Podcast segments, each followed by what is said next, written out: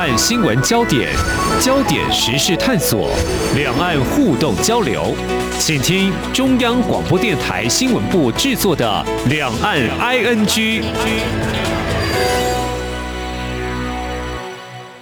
听众朋友，你好，我是黄丽杰，欢迎收听今天的《两岸 ING》节目，我们一起掌握新闻时事焦点。呃，提到这个房子啊，我想要住的舒适。不过以我家为例，我是住在十一楼啊，那么一有地震呢，就觉得也很紧张哈，觉得安全还是比较重要的啊。嗯、会想，因为我住的大楼到底耐不耐震呢？其实，在一九九九年九二一大地震过后，这建筑耐震系数就提升过几次了哦。那么这也代表这个老屋耐震度普遍可能还是不足的。至于谈到这个老旧房子啊，屋龄已经四十年的高雄城中城大楼，大家还记得吧？在十月中发生一场大火，酿成严重伤亡，也再度掀开这个话题，就围绕建筑如何管理呀、还有重建这个老问题了。那谈到这里呢，在今天我们就要聚焦刚才所提到的。都市更新，那么这几年，包括台湾还有中国大陆许多国家都已经透过都市更新的方式，促进土地有计划性的再开发利用，也希望能够复苏都市的机能，改善居住环境，当然也有助于刺激这个经济的成长哦。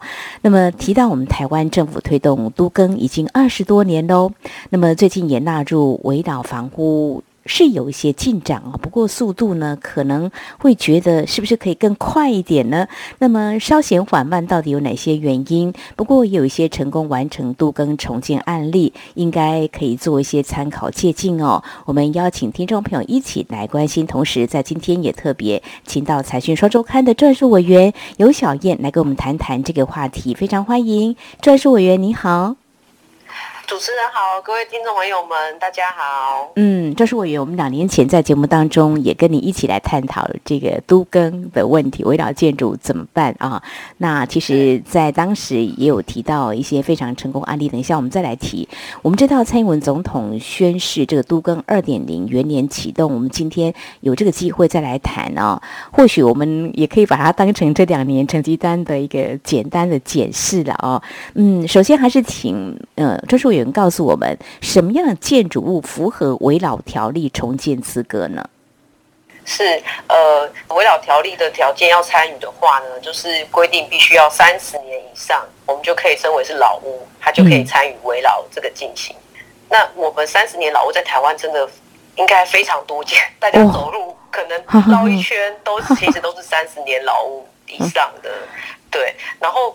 但是我们过去会觉得说，哎，好像是双北市的老屋比较多嘛，因为台北市可能发展的蛮早的。嗯、但事实上没有，因为在高雄的老屋也非常的多。刚刚我们提到的城中城事件，它就是一个也是超过四十年的老屋。对、嗯。然后其实高雄的老屋比例也都蛮高。嗯。我们大概看了一下这个数字，台南跟高雄的这个老屋的这个平均的屋龄都已经超过三十年，也就是说，大家平均而言都是老屋。嗯对。嗯嗯，好，这个屋顶超过三十年，哇，这个大家好好拿出呃家里相关的一些资料来做一些检视哦。那至于耐震的话，是不是也可能纳入都市更新的范围之内？是，是，因为城中城的这个大火的事件嘛，大家又重新更检讨说，嗯、其实呃我们在这个老旧复合用途的建筑物的一些条件或是一些规定是不是不足的？嗯，譬如说。因为火灾嘛，就防火上一定不足。那结构是我们一直在强调，那就更不用说。其实我们有没有想过说，呃，这些老旧大楼啊，就是因为他们比较高嘛，那他们当然也就住了比较多人。那如果遇到一个可能六级以上的地震，其实这些结构不稳的大楼是非常有可能倒下来的。对，那它倒下来的话。它伤及的无辜的人其实更多，像之前台南的这个维冠大楼，还有花莲的这个大楼事件的倒塌，都是因为他们是大楼的关系，所以死伤更多人。所以政府其实一直很关心这个危险大楼，就说相较于这个四五层楼的老公寓嘛，嗯嗯，那其实政府现在更关心就是整个高楼层的这个危险的大楼，还有这个住商复合使用的这些大楼，对，就是里面的一些呃不好的环境衍生的一些。波及到这个民众生命财产安全的事情，嗯，对，这个住商复合式的，像高雄城中城大楼就是那围观大楼，当时的因为地震了一阵呢，结果就倒塌，也令人心惊，相信大家呢也是记忆犹新的哦。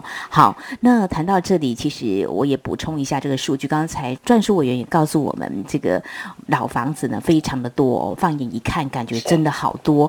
这个内政部的动产资讯平台统计，在今年全台湾的老屋的数量就已经高达了四百四十九万户。呃，如果再往前来做个比较，十年前全台湾老屋只有两百多万户哦。那么预估十年之后，这个老屋数量可想而知。算一算，呃，政府帮我们啊、呃、算出这个数字哦，大概有六百万户左右哦。好，这么多，嗯、呃，应该有这个都市更新的迫切性哦。但是，呃，在谈这个之前，我们就要来看那。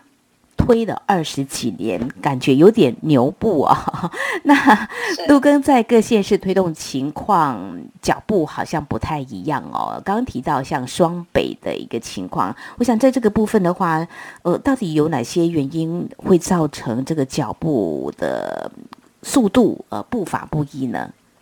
是，呃，也这样，我也想说，也可以刚刚补充一下这个主持人提到的这个数据。我们其实这样算起来。老屋大概是有四百五十万户，四百四十九万户嘛，它是以一年十三万户的这个速度在增加的，只要多一年就又多十三万户。对，然后今年我觉得比较值得跟大家一提的是啊，我就是去抓了一个数据，我觉得也蛮恐怖的，就是我大概抓了一下这个全台湾的老屋大概有多少，就在今年已经突破了五成大关。意思就是说，我们今天走在路上，看到两间房子，有一间就是超过三十年的老屋，这个是全台平均，这是一个非常恐怖的数据。那我们刚刚有提到说，老屋的整个耐震的这个系数，还有防火的一些结构也规定上面，也都是非常的不足的。因为光是大家有印象，就是那个威尔康大火之后，政府又开始在重新检讨，说我们整个在建筑物的防火上面是不是有一些。不管是设施还是硬体，都是有不足的地方。嗯，这光是这个消防法就已经改了呃八九次之多，哎，就表示说过去到底是有多么的不足，可以让它改了这么多次。所以其实老旧建筑物真的有非常大的这个风险。嗯，对。那所以就是政府要推动这个都更的这个这些原因嘛。那过去其实二十多年来，早就已经有都更这件事情一直有在存在，可是其实坦白说，就是非常的缓慢。那大家如果印象更深刻，之前有没有印象？就是台北市的这个文林院的事件？啊，就是呃黄家人他们不愿意参与都更嘛，然后学生就跑去就是躺在那个大家的，就是帮黄家人说话，就躺在他们家门口，让那个市府不可以去拆他们家这样子。这件事情对建商来讲是一个非常大的震撼，因为按照这个都更的这个条例这些规定，只要有超过这个八成以上门槛的人，就可以送这个都更这个计划，就是等于说一个皇家人一就那么一家，可能就是一百个人在等他们这一家人，其他人都等着要搬新家，可是因为他们的关系，然后整件事情就造成这么大的轩然大波，嗯，所以这个都更就是让过去就是。怀抱有希望的人，也因为文理院这件事情，他们后来都不愿意参与了。这一次就是这么多年来，就是可能一直就是很牛步的原因。这样、嗯、好，这是其中之一，就是像文理院的事件，因为媒体一报道，我想这么说，就说民众呢还是有感觉会同情弱势，还有这个画面一报道出来的话呢，大家就会觉得说，政府怎么可以这样，建商怎么可以如此呢？但是可能要方方面面去看。嗯，就是说，为了未来更好的一个住宅，要重新做一些打造哦。那政府也有相关的法令，绝对不是就是很啊野蛮的要做什么样的事情哦。但是就说这个值得大家去思考，这是一个面向。再来就是说，大家会觉得住了几十年的老房子了哈、哦，那要都更啊。呃，我想说，那我要住哪里？这个可能都是问题，就会让他们会有点裹足不前吧，哈、还有就是说，如果我给你一栋房子 住，我们谈到这个，就是谈到一个诱因的问题，那是不是也有这个？因为诱因不足，导致这个速度变缓慢了？是是是，呃，大家过去很常讲，因为其实这些刚刚主持人都有提到，这些都是考量因素，就是我们如果搬出来，我们要住哪里？其实这个。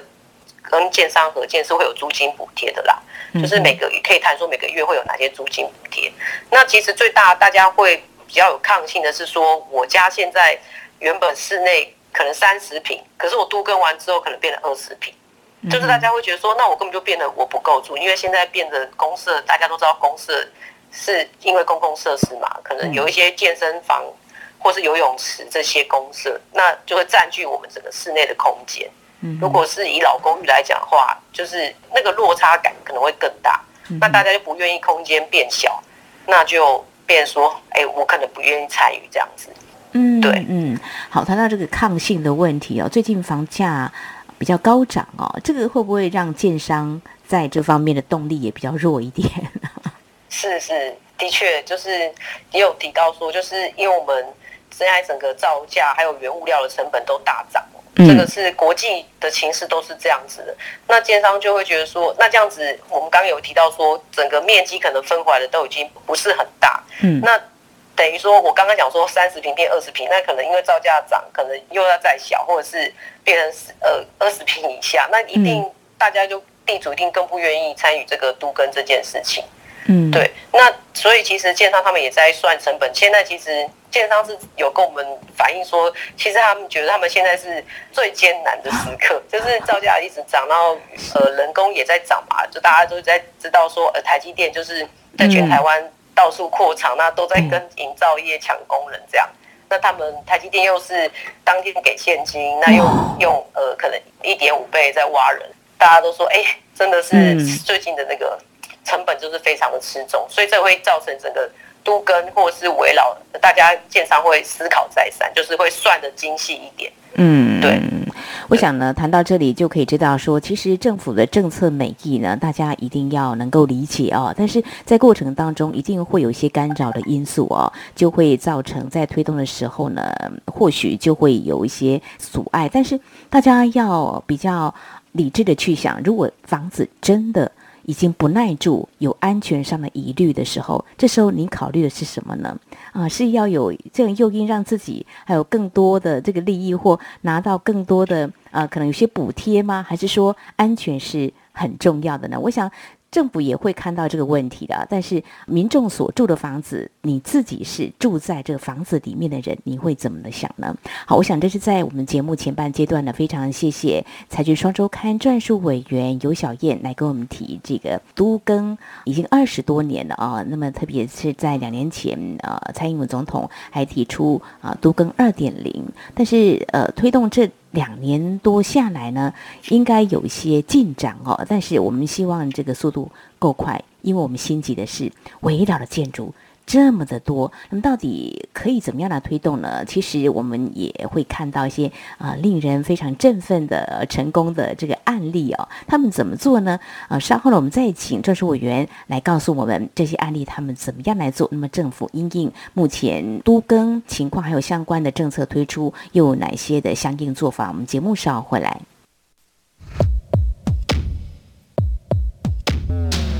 今天的新闻就是明天的历史，探索两岸间的焦点时事，尽在《两岸 ING》节目。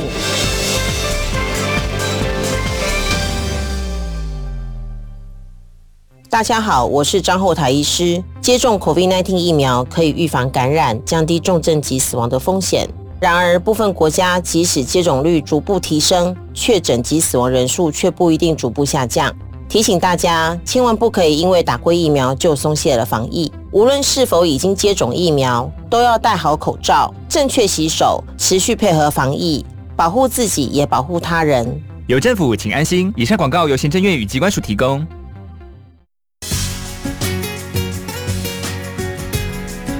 这里是中央广播电台台湾之音。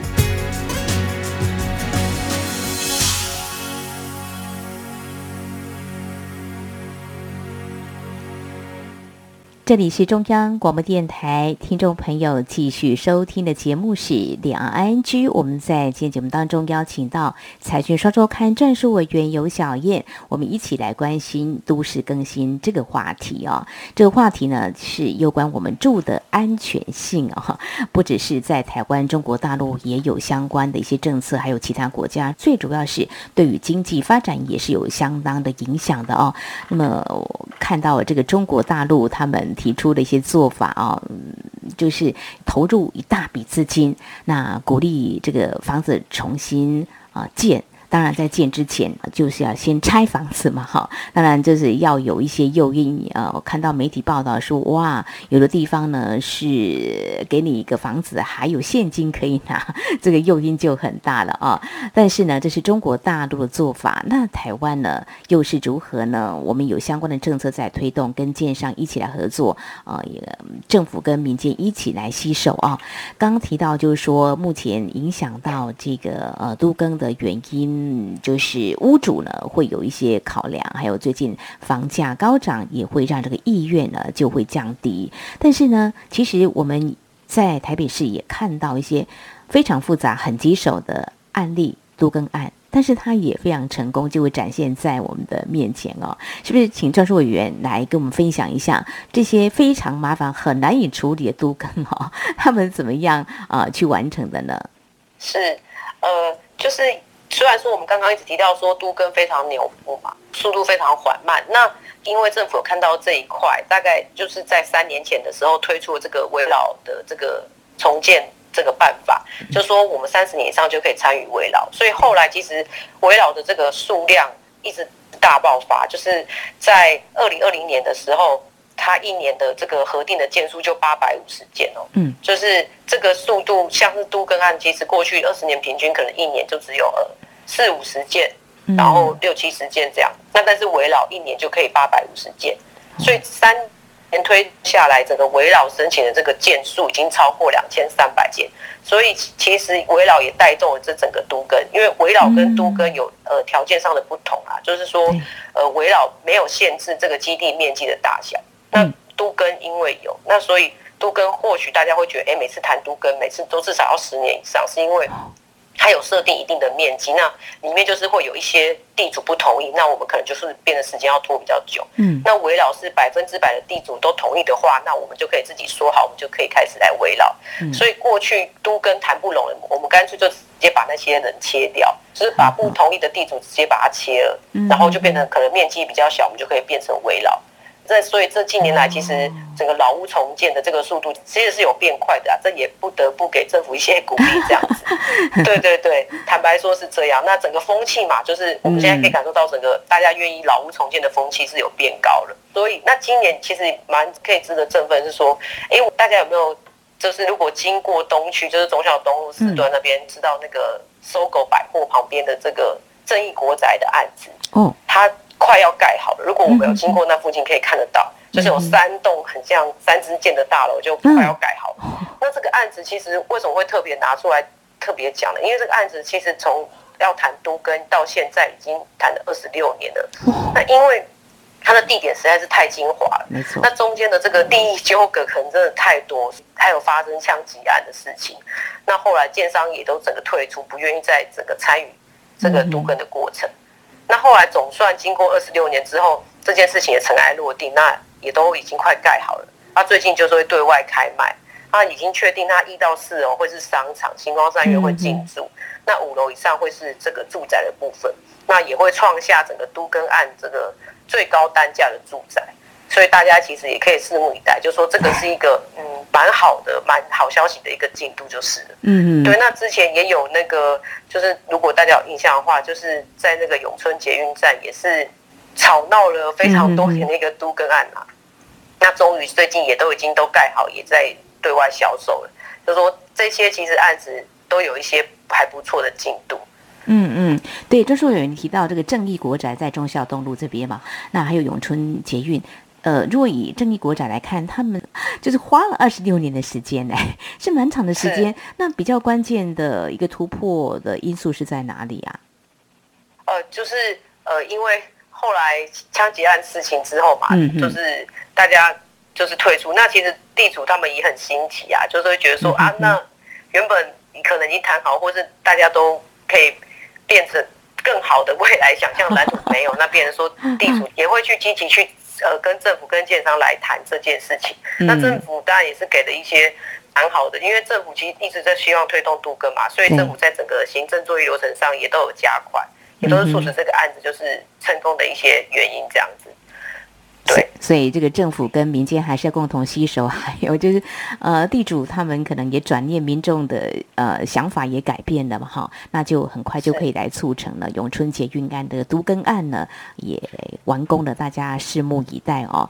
嗯，所以呢，因应这个庞大老屋改建需求，我想呢，我们刚刚举的像台北市的例子啊，我想各个政府也都是会基于民众居住安全，会以一些比较有利于民众站在他们角度来思考的一个政策来拉动，有没有比较新的一些相应的做法，让民众更愿意来配合政府的政策推动？是是是，呃，其实各地县政府在市政呃都很积极在做这一块，就像是我们看到说，哎，呃，今年就是新北市政府他们也这个。新创立的这个新北的驻都中心，呃，这个概念意思是说，呃，当你们可能自己地主谈不好的时候，哎，你可以试着寻求政府来帮你们公办都更的方式来这个帮忙你们。嗯，那台北市政府其实未来就是应该也快要了啦。这个讯息是也他们也快要成立自己的这个驻都中心。举一个台北市的一个呃公办都跟这个二点零的一第一个案件，就说呃在士林有个松柏大厦，它其实。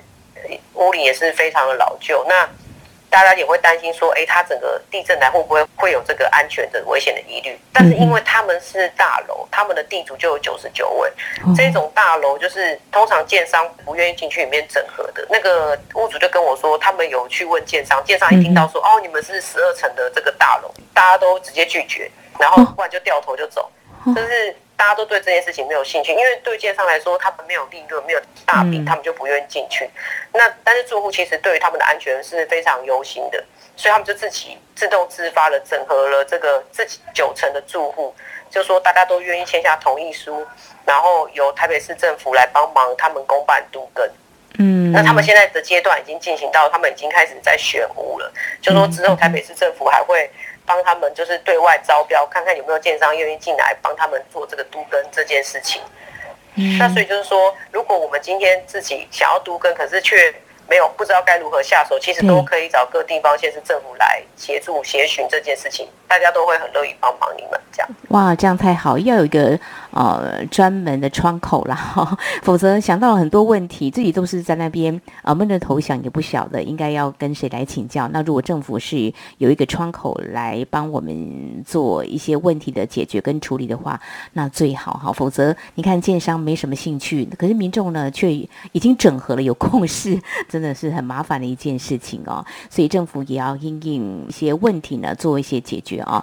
那其实有哪些问题是民众反映还在观望或裹足不前，我们刚刚透过郑淑委员分享的这个例子，就让我们知道说，民众呢有些是有意愿的哈。讲有意愿的话，呃，应该怎么办呢？呃，我们知道，呃，过去财讯呃双周刊呢也主办了交流的平台哈，让民众可以更清楚。你们过去这几年跟民众这样接触，你们发现他们比较多的问题是哪些呢？他们提出比较多的需求是什么？反应比较多的是什么？嗯。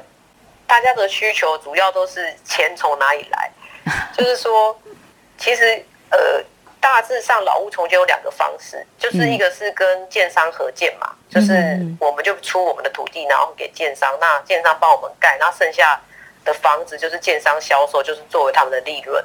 那有一些地主或屋主觉得他们自己其实他们有时间啊，那他们也觉得说他们自己把关的话，建材。或在施工品质上会更好，他们愿意花时间，那他们就是自地自建，就是自己去找这个建金公司，或是去找像是台湾金融联合都跟公司，他们来帮地主们就是规划，然后来整个重建整个过程也会监工这样子。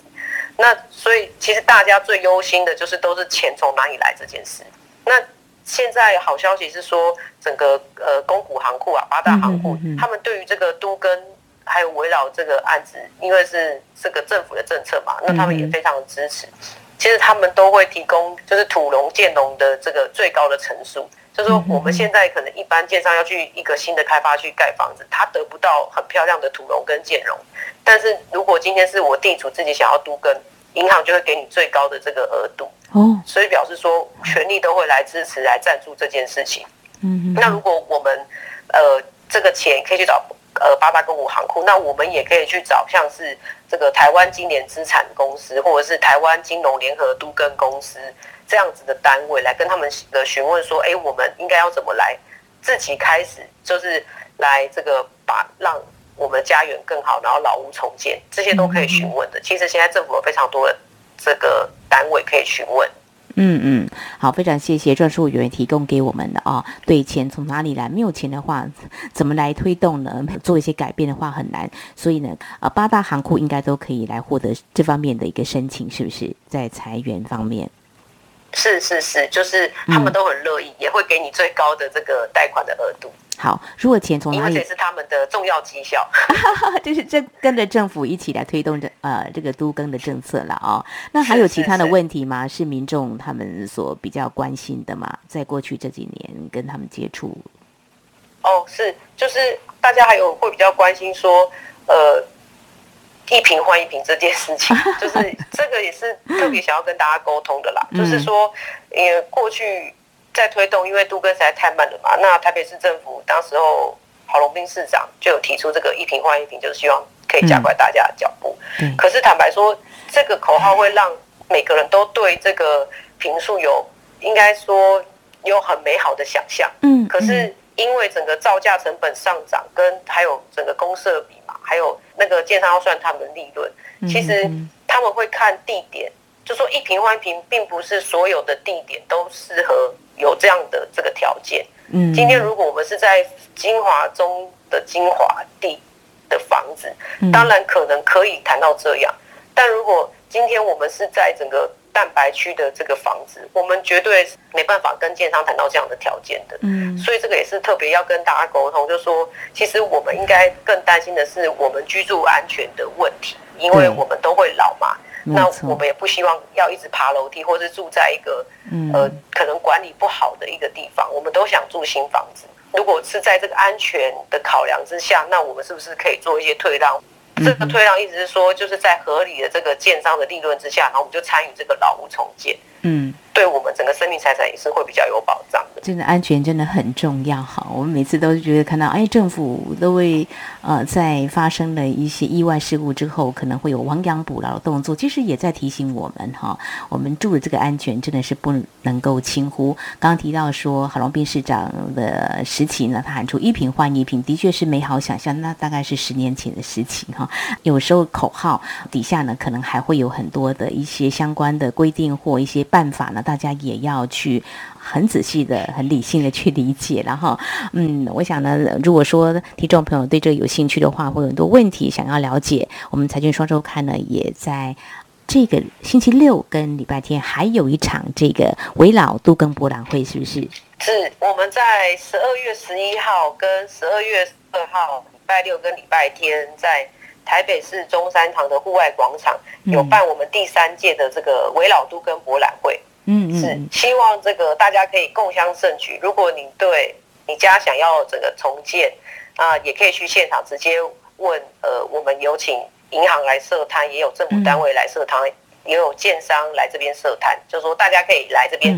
一次性一条龙的问清楚，我们家到底要怎么重建？好，相信大家一定会收获满满。相信相信，因为在这样子的一个呃很快速的可以获得解答的话，嗯、呃，会让这个速度更快哦。好，这个危老重建的这个计划呢，有申请期限，好像是到民国一百一十六年的五月三十一号哈。呃，如果这个有计划要申请，一定要在期限内提出申请了啊、我们最后还是要提醒，怎么样让自己的房子住得安全又舒适呢？一定要留意你们家的屋龄是不是过高，超过三十年或不耐震的，都要重新打造。呃，这个过程或许有不便跟辛苦的地方，但是我觉得这是必要之痛了啊，不能够拖了，否则就跟人一样，小病不治，大病就很难医治了哦。好，我们在今天非常谢谢财讯双周刊专书委员尤小燕，针对围老建筑重建啊所提出的一些解析跟建议，非常谢谢专书委员，谢谢您，谢谢主持人。好，以上就是今天两岸本期节目，非常感谢听众朋友您的收听，黄丽姐祝福您，我们下次同时间空中再会。